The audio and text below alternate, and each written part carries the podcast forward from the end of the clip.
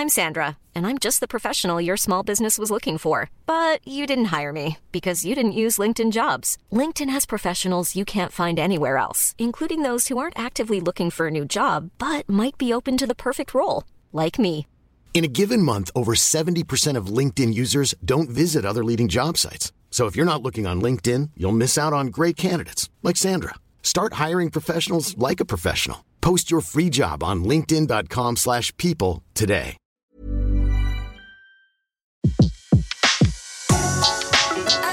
Le meilleur de séances radio est maintenant sur We Love Cinéma. Flashback sur Séance Radio. Le cinématographe permet de projeter des images sur un écran. Toute l'actu des grands classiques du cinéma. Bientôt, les films vont être sonorisés. Flashback avec Antoine Cyr et Antoine Julien. Je ne sais pas si vous vous rendez compte de l'aspect grandiose du mélange. Our first full-length motion picture feature in color opens a whole new world of thrill. Flashback sur Séance Radio. Ça, c'est le cinéma. Dans l'agenda de flashback du mois d'août, on parle de la version restaurée de Belle de jour et d'une rétrospective de six films de Luis Buñuel et d'une foultitude de ressorties allant de L'ombre d'un doute d'Alfred Hitchcock aux Misfits de John Huston en passant par I Magliari de Francesco Rosi, Ginger et Fred de Federico Fellini et deux classiques de la comédie américaine avec Cary Grant.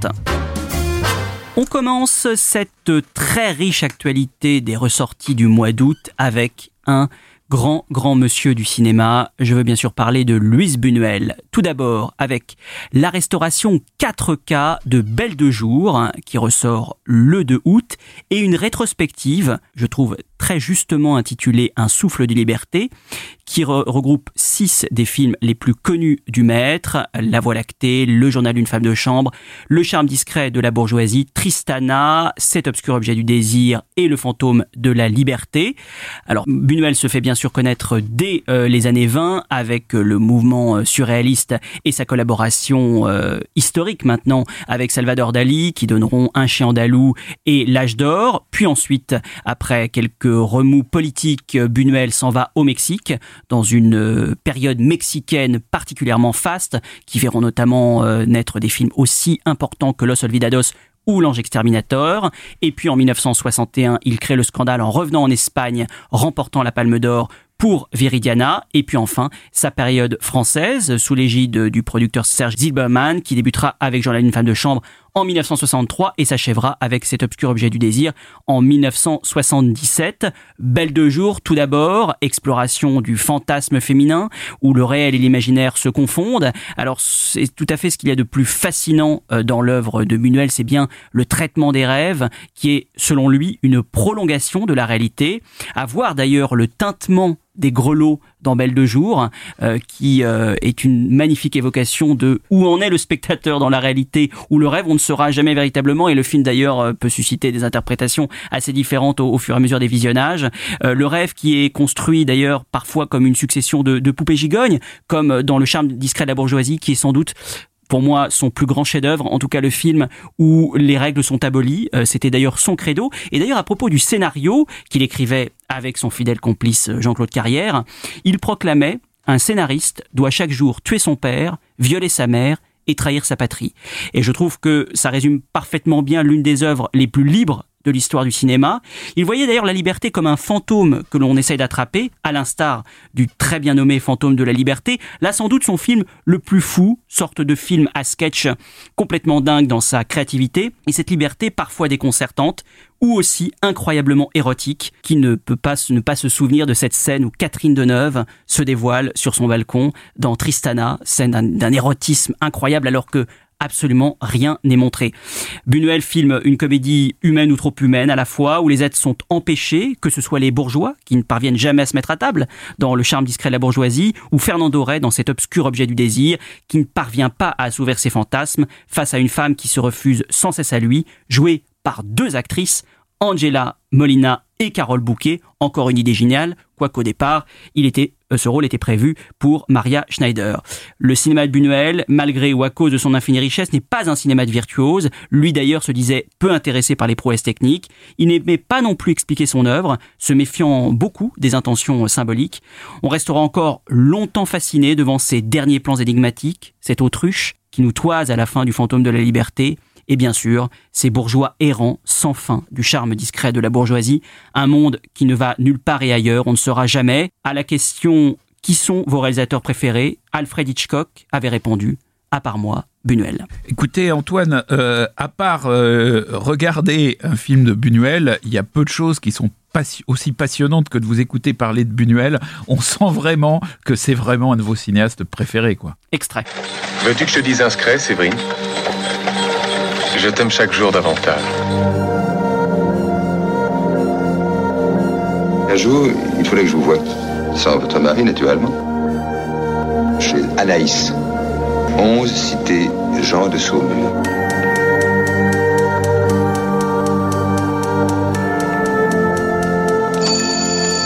N'ayez pas peur. Vous êtes ici chez vous. Je suis toute prête à vous aider. Quand voudriez-vous commencer? Vous êtes gentille et fraîche. C'est le genre qui plaît ici. Si vous vous appeliez Belle de Jour. Oui, si vous voulez. Vous avez quelqu'un qui vous attend? Un petit ami? Un petit mari?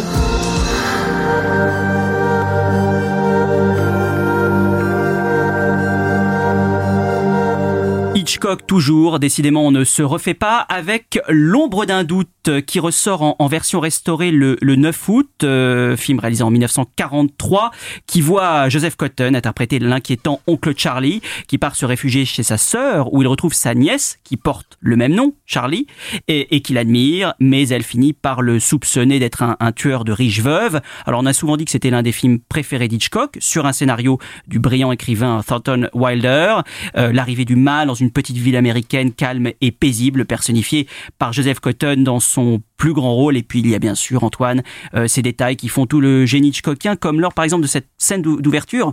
Vous voyez, à la gare où arrive le train où va descendre euh, Charlie, on aperçoit une très forte fumée noire qui s'échappe de la cheminée de la locomotive et lorsque le train se rapproche, le quai est totalement obscurci. Alors, il y a, bien sûr toutes ces, toutes ces prouesses, et puis il y a quand même le, c'est quand même un film un petit peu à part euh, à certains égards dans, dans la carrière de, de Hitchcock. Alors, il a, il a quand même des petits côtés remake parce que d'une certaine manière, Teresa Wright dans ce film par rapport à Joseph Cotten est un peu la, la femme qui en savait trop. Euh, et donc euh, Hitchcock a fait deux fois l'homme qui en savait trop et d'une certaine manière une fois la femme qui en savait trop, puisque finalement le, le film atteint une tension euh, tout à fait incroyable lorsque elle-même commence à avoir des soupçons ou même beaucoup plus que des soupçons, alors même que celui qu'elle soupçonne a été lavé de tout soupçon devant le public. Donc il y a quelque chose de, alors là vraiment une mécanique très très Hitchcockienne. Par contre, on a une Teresa Wright dans ce film qui est une femme dont euh, Hitchcock euh, admire euh, l'intelligence. C'est une femme assez volubile, donc très différente de la femme froide telle qu'on la décrit dans le, film Hitchcockien habituel. C'est un film sur la métamorphose d'une femme. elle passe au début, elle est très, elle est un peu immature. On sent qu'elle est, qu'elle est intelligente, mais, mais elle prend un peu les choses comme elles viennent. Joseph Cotten, ce personnage très mystérieux et, et il faut bien le dire, euh, euh, très sombre, euh, va être celui qui va déclencher sa métamorphose et d'une certaine manière la faire passer à l'âge adulte et à l'âge de l'intelligence des adultes. Et je trouve qu'il y a peu de, films d'Hitchcock qui s'intéressent en fait réellement autant aux personnages féminins dans sa profondeur.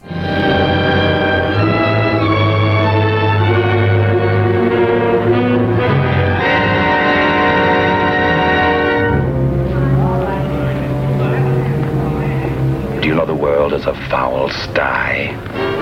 Do you know if you ripped the fronts off houses, you'd find swine?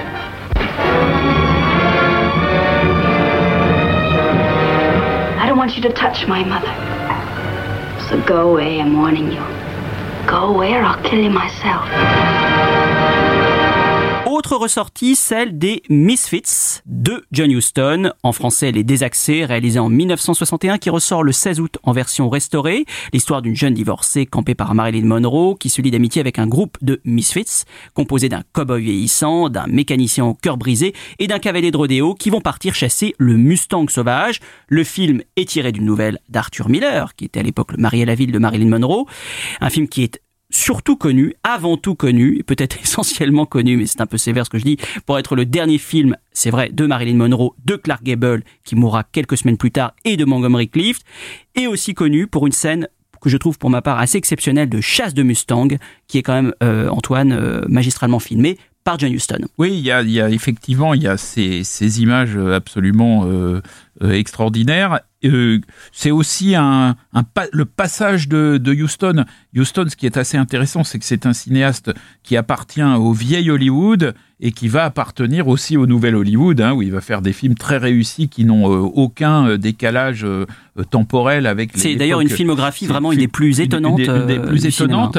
Et d'une certaine manière, ce film est quand même un peu un film charnière entre euh, une façon de- entre des acteurs qui sont plutôt des acteurs qui appartiennent au, au vieil Hollywood et une façon de filmer qui elle prélude déjà euh, présage euh, presque le, De le- l'avenir, oui. presque de, de, de l'avenir. Donc ça c'est c'est intéressant. Bon et puis effectivement il y a cette dimension euh, crépusculaire très importante. C'est c'est effectivement très émouvant. Après c'est ni le meilleur film euh, de, de Marilyn Monroe ni le meilleur film de, de Clark Gable ni celui de Montgomery Clift en tout cas en termes de prestations d'actrice ou d'acteur. Mais cette dimension euh, crépusculaire en fait un film absolument euh, incontournable. Did you ever think of getting married again?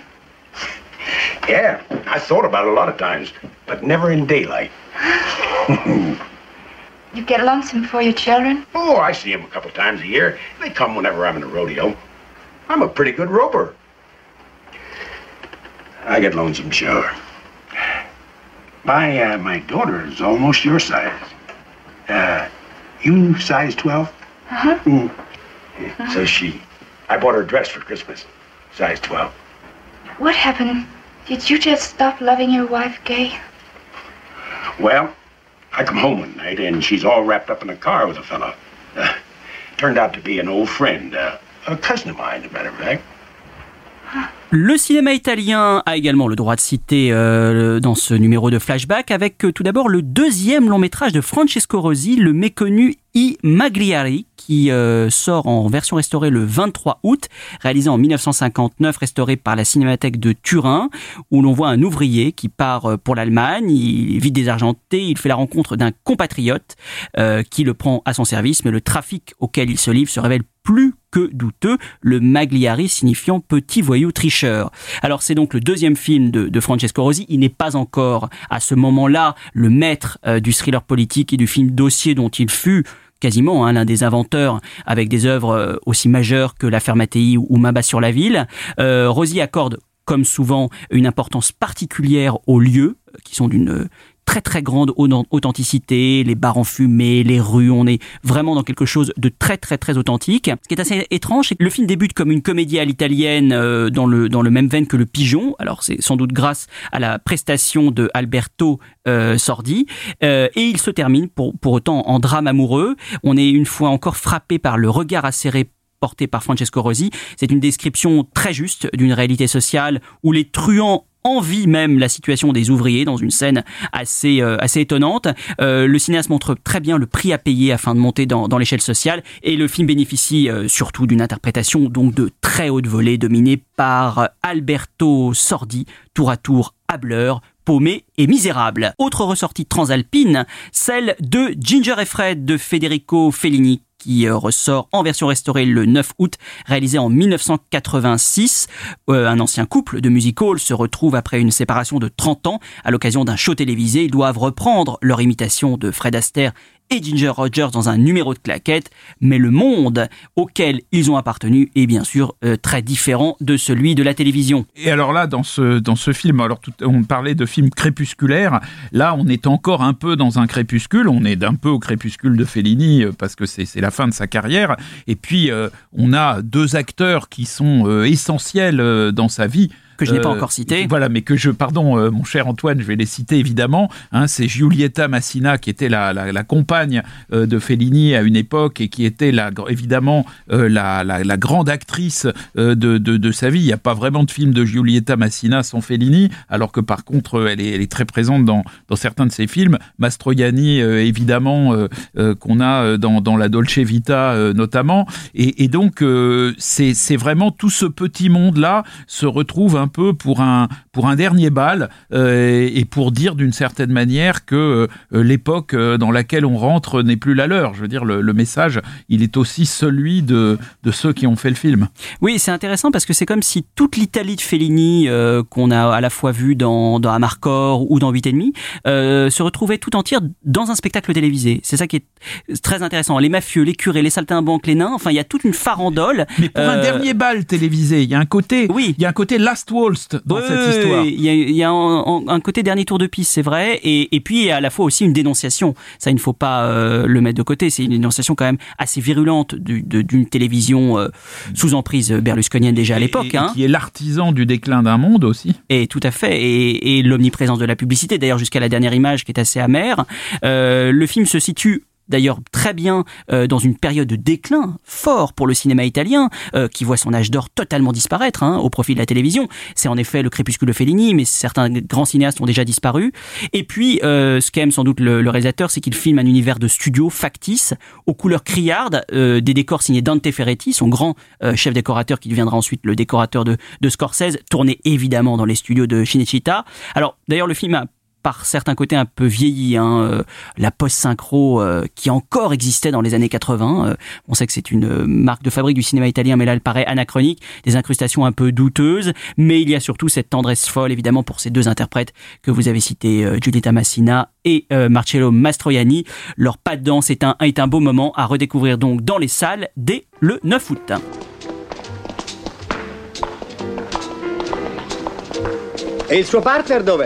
Eh, lo sto aspettando anch'io, però mi dicono che ci sono continuamente degli arrivi. Ma che c'è, Fiatone? No. Si vede che ritrovare te gli fa bene. Dici? Beh, ma lo sai che sono 30 anni che non vi vedevo insieme. Eh no. le mie scarpe! ma chi me l'ha fatto fa? Ma non siete sposati? Io sono sposata, ma non con lui. Se eravate sposati era meglio. Ma non capisco perché. Funziona di più. Al pubblico piacciono sempre le storie d'amore, compagni d'arte e di vita.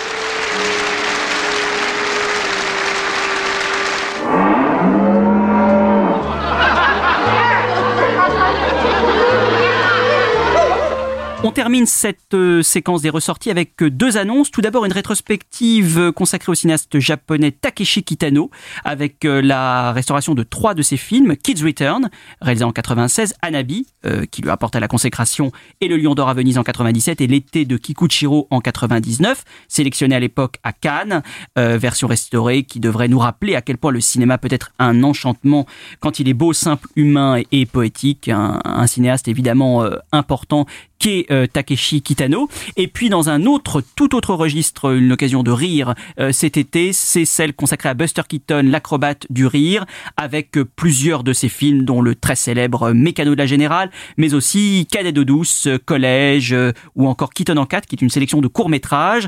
tous ces films ressortent en version restaurée le 9 août. Et puis enfin, mon cher Antoine, eh bien, deux classiques grand classique de la comédie américaine avec Monsieur Cary Grant, Cette sacrée vérité de Loma Carey en réalisant 37 et La Dame du Vendredi de War Hawks réalisant 1940 qui ressortent tous les deux le 30 août. Alors, ces films euh, sont euh, formidables parce que euh, ils permettent effectivement de retrouver Cary Grant, mais ils permettent aussi de retrouver deux extraordinaires actrices qui sont toutes les deux un peu oubliées et vous verrez vraiment que c'est des actrices de tout premier plan euh, en voyant ces films. C'est pas du tout des actrices euh, comme parfois on peut euh, on peut voir enfin qui où elles sont là parce que c'est des des jolies filles etc.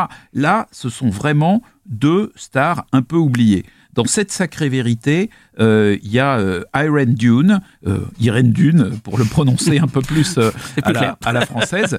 Et donc, euh, mais je crois qu'on dit Dune quand même.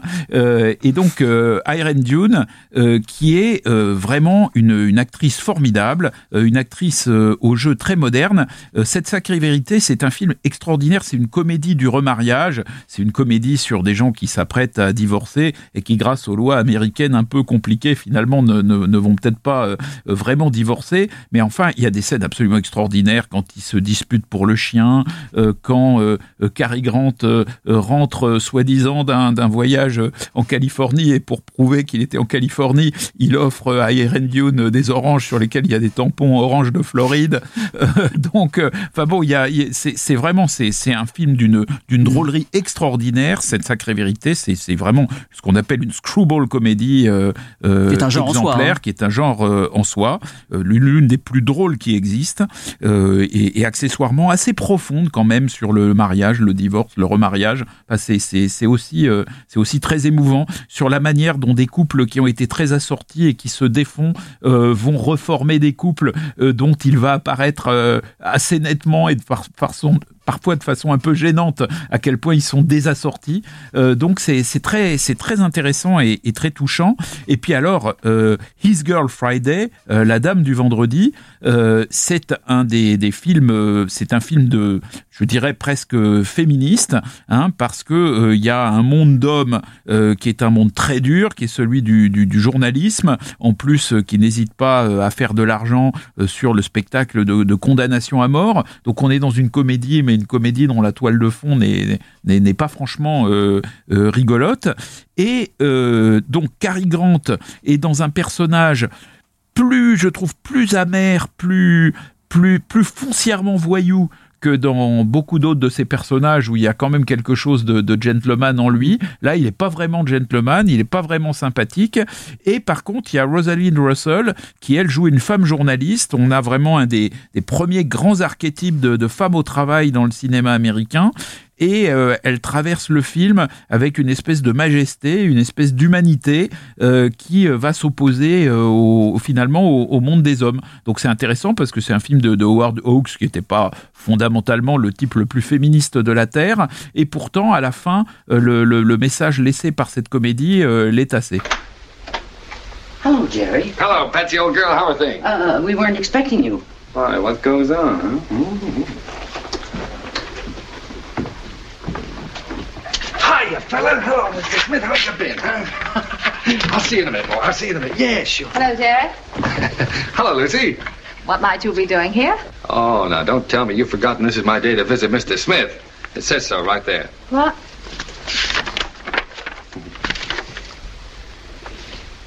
Oh, I'm so sorry, Mr. Leeson. This is my husband.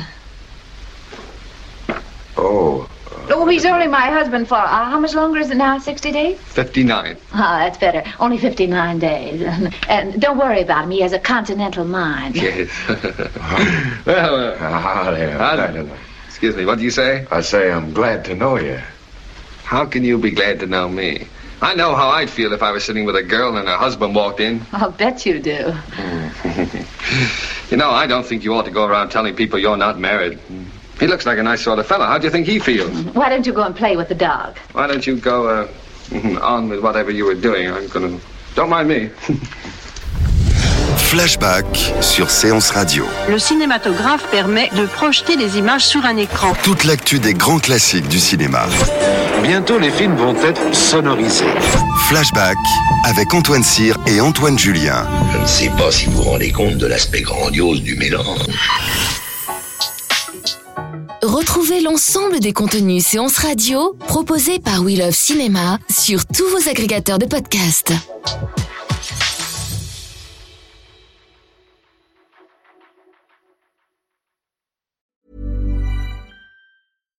When you make decisions for your company, you look for the no brainers. And if you have a lot of mailing to do, stamps.com is the ultimate no brainer. It streamlines your processes to make your business more efficient, which makes you less busy. Mail checks, invoices, legal documents, and everything you need to keep your business running with stamps.com. Seamlessly connect with every major marketplace and shopping cart. Schedule package pickups and see your cheapest and fastest shipping options from different carriers with rates up to 89% off USPS and UPS rates. And with the Stamps.com mobile app, you can take care of mailing and shipping wherever you are. Make the same no-brainer decision as over 1 million other businesses with Stamps.com. Sign up with Code PROGRAM for a four-week trial, plus free postage and a free digital scale. No long-term commitments or contracts. That's Stamps.com. Code PROGRAM.